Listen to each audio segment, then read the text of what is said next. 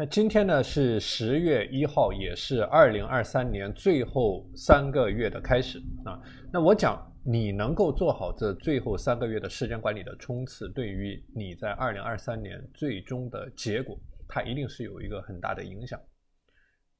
我之前讲过一种理念，就是你在自律的行为上的每一个小的改变。它都会给你未来的生活、未来的工作，包括未来的这个结果方面带来巨大的蝴蝶效应，带来巨大的连锁反应，它会影响到你最终的结果。所以你在源头上的一点小的偏差，这就会带来你在最终结果上的这种巨大的改变。那么今天呢，实际上是一个非常好的契机，去开启你在二零二三年的这最后三个月、最后四分之一的时间的一个冲刺，去竭尽全力的追求一个更好的结果。那今天的分享呢，我就给大家具体的来谈一下，在这最后这三个月的时间，可以从哪些方面去入手，更好的、高效的管理你的时间，去实现你自己的利益最大化。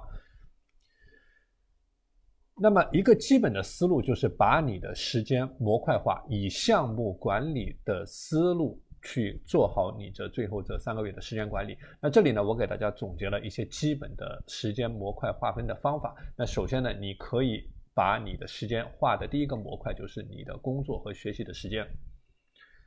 那么我们这个社群里面的学员啊，有的还是有的是学生，那么有的是工作，有的是自己做自己的生意、自己的事业。那么无论你处在什么样的阶段，你都可以利用今天或者说今明两天的时间，去制定一个基本的工作学习目标。那确定你在这最后三个月的冲刺阶段，你要在工作上，你要在你的学业上，你要在你的科研上去达到一个什么样的目标啊？那像我们今天有的学员。呢，可能回了老家啊，在自己的老家里面有很多的这种事情。那么你在处理这些琐事之余呢，也可以去想一想，你在这三个月的最后的目标冲刺的目标是什么？那么根据这个冲刺的目标呢，去想一想具体的计划，尤其是分阶段的这个计划啊，这个是第一个方面。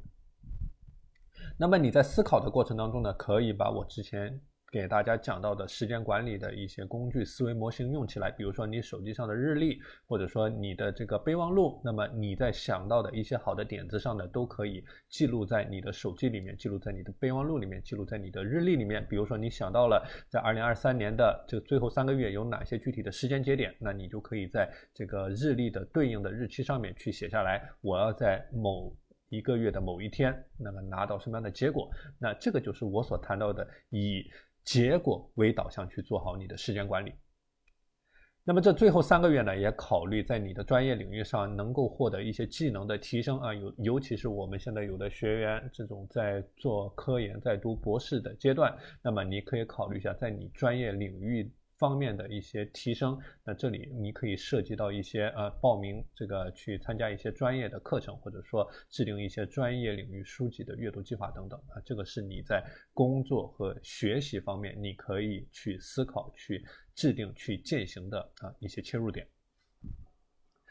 那第二个板块呢，就是你的健康和生活啊，也就是我之前所谈到的精力管理方面。那我看到昨天有的学员给我反馈了他的锻炼计划，那么他给自己的一个基本的要求是每天能够锻炼半个小时到一点五个小时啊，所以这个就是一个很好的开始，一个很好的想法。那么在锻炼方面，做好你最后这三个月的这个定期的体育锻炼。啊，无论是怎么样的频率，怎么样的强度，一定是能够适合于你自己的一个定期的锻炼的计划。那么锻炼的形式，我之前也给大家推荐了一些好的有氧运动的方式，比如说快走，比如说慢跑，比如说游泳，比如说挥拍类的运动。啊，这四种运动呢，实际上是最好的这个。能够帮助你恢复你的精力程度，能够帮助你保持健康的啊这个运动方式，那么你也可以结合你自己的情况去想一想啊，你能够做哪些规律的体育运动，去帮助你保持身体的健康，去恢复精力。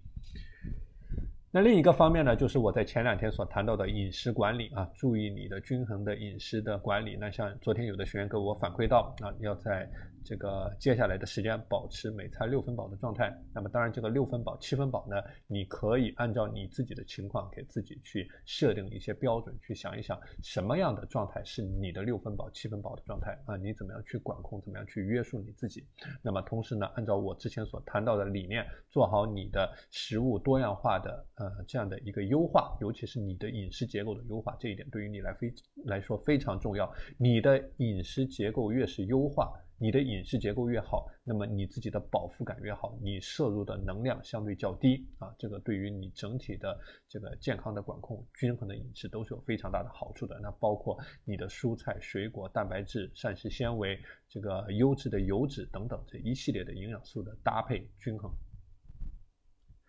那么前两天呢，我也给大家谈到了，就是在昨天啊，我也给大家谈到了这个睡眠的管理、睡眠的优化，怎么样去保持一个良好的作息习惯啊？这个也是大家在最后这三个月可以去做的。那么除了饮食、睡眠、锻炼，另外一个重要的方面就是心灵健康啊，你的心理的健康。那我知道我们这个呃学员啊，有学员在这几天的时间呢，去这个做了一些自己修行上的事情啊，做了一些闭境啊，就。是自己的一些灵修方面的事情，那么这个也是很好的帮助你去维护你自己的心理健康啊的一种方式。那么根据你自己的实际情况去看一看，你是现在是不是存在着这种压力、焦虑的情况？那如果有，怎么样去缓解这种压力和焦虑？那第三个模块呢，是你的个人发展。那刚才我也提到了，有一个好的，有一个基本的阅读计划。那么这个阅读计划呢，它也是有一定的方法，有一定的系体这个这个这个系统性的啊。那么当你在制定阅读计划的时候呢，首先去想一想你的阅读目标是什么。那比如说是特定的专业领域的知识，还是说只是娱乐放松的啊？一个明确的目标，一个明确的范围，能够帮助你去选择适合的阅读材料。那么根据你的这个呃呃你的目标去制定、去筛选你的材料。那比如说一些合适的书籍、文章、期刊。如果说你想要系统的学习某一个领域，在你现在的某一个科研领域去进行提升、去进行精进，那么你也可以选择一些权威的专著或者说经典的著作啊，这个都是很好的阅读材料的筛选。那么另外呢，去制定你的一个阅读的计划啊，比如说你在每每一天，或者说你在每一周的阅读时间啊，就说保持这种持续学习的态度啊，能够合理的去安排时间，但是同时也要避免这个阅读的时间过长去导致的这个疲劳。那么同时在你的阅读过程当中呢，做这种积极的思考啊，就是你要有自己的内化，你要有自己的思考。你要有自己的批判性的思考，你能够提出问题，你能够和你阅读的这个书籍中的观点去做出对话。那包括你去做好你自己的笔记，去记录你的想法，想好你的问题啊，这个都是你可以去做的。那么在阅读过程当中呢，去整理好你的阅读笔记啊，把你阅读到的知识整理成这个笔记或者说思维导图啊，总结成你自己的东西，去加深。你的印象，这个也是能够更好的帮助你去掌握知识啊，这个是另外一个方面，在你的个人发展方面你可以去做的。那么除了阅读呢，你也可以抽时间去做一些自己的兴趣爱好的事情。那像我们有的学员他喜欢画画，喜欢音乐，喜欢编程啊，这个都是自己的兴趣爱好。那也可以利用这最后的这三个月的时间呢，去做出一些追求啊，做出一些提升。那另外一个方面呢是。你要做好你自己的财务和规划。那么在这最后的四分之一的时间，那包括去看一看你自己的财务的状况啊，现在是呃处在一个什么样的情况？那包括有没有一个基本的预算的计划？包括你在这最后的这四分之一的时间有哪些这个大的安排或者说开支啊？那。那如果有可能的话，也要考虑一些这个储蓄的计划啊，为将来的这个可能用用钱的地方去做好一些准备。那如果说有负债的状况，那么也要做好自己的债务的管理，包括你的这些还款的计划啊，包括你的应对的计划。所以你也可以根据自己的财务和这个规划呢，去做一些这个总结和思考。那么今天呢，我给大家系统的谈了一下你在二零二三年的这最后三个月时间管理冲刺的过程当中，可以去做什么样的事情，或者说可以从哪些方面去切入，当然，今天讲到的这些理念呢，是一个基本的思维框架啊，一个指南性的意见。那落地到你具体的执行过程当中，你一定要去结合着你自己的实际情况啊，要落地到你自己的身上。那么，在这样的思维框架下面去制定一个适合你自己的细化的这样的一个行动计划啊。所以这里的核心呢，是你在这最后三个月的时间。更好的去生活啊，更好的去干一些正事，更好的去管理好你自己，不要荒废时间啊，不要进入到一种循这个这个，不要进入到一种浑浑噩噩的状态啊。但是同时呢，也不需要太过于拘泥。就像我之前，就像我之前所谈到的啊，八个字叫做保持严谨。不失灵活，那么保持严谨呢，就是你在最后这三个月有一个基本的时间管理框架；而不失灵活呢，就是不必过于拘泥，能够灵活的运用这个讲到的时间管理的基本思路，能够灵活的应对在你生活当中所出现的各种变化，在你工作当中所出现的这种变化啊。好，那今天的分享呢，就和大家谈到这里。那么大家可以在今天下来之后呢，花一点时间对你。